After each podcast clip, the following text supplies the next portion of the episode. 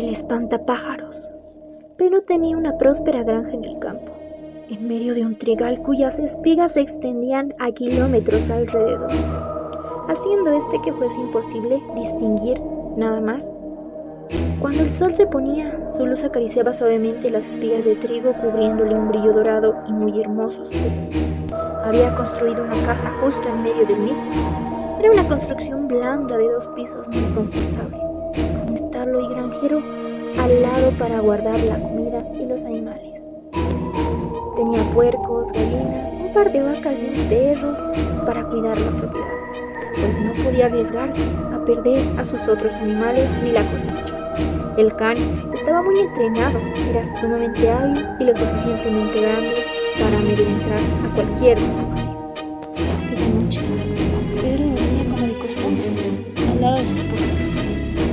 Ruinos en el exterior lo despertaron. El cielo todavía estaba oscuro y el reloj su mesita indicaba que era mañana. Justo cuando estaba por volverse a dormir, su esposa le habló diciendo que ella también había escuchado esos extraños Más que vaya, que vayas a revisar. No vaya a ser que sean ladrones. No puede ser. El Pedro nos había avisado. Recuerda que ya antes atrapó a dos que querían meterse al garinero y uno hasta la pierna me mordió. De todas formas, quiero que vayas a ver. Tengo el presentimiento de que algo muy raro está pasando allá afuera. Refunfuñando, Pedro se puso la chaqueta y los zapatos, tomó su escopeta y después fue a verificar que estaba cargada cuando salió de la casa.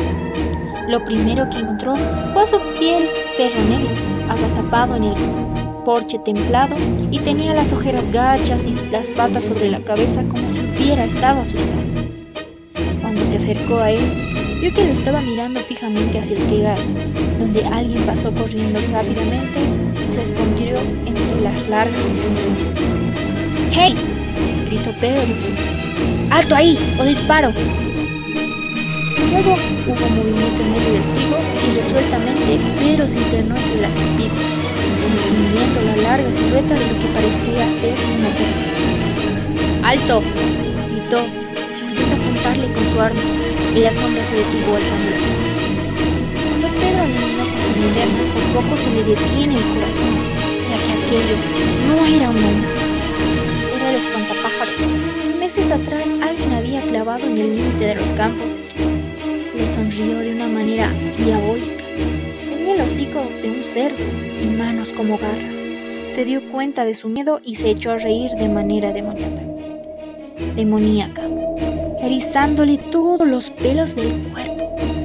Cuando Pedro fue a encontrarlo en la mañana siguiente por su esposa, casi estaba católico. Tuvieron que internarlo en una institución militar, pues no dejaba de repetir que el pájaros lo estaba vigilando. La granja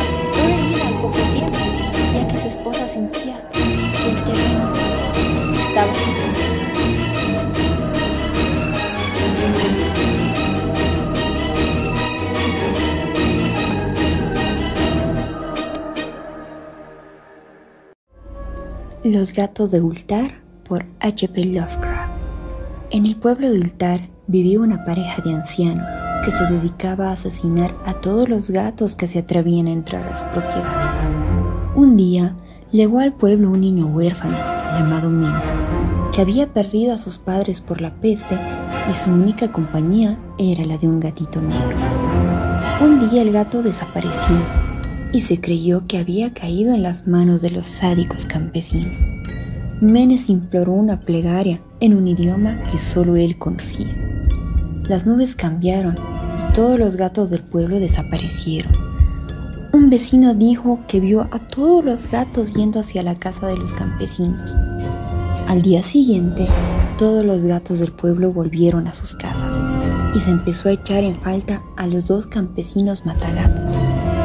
Cuando fueron a buscarlos, solo encontraron dos esqueletos, sin una pizca de ¿Se habían tomado los gatos su venganza? Desde entonces, el ultar está prohibido por ley matar un gato.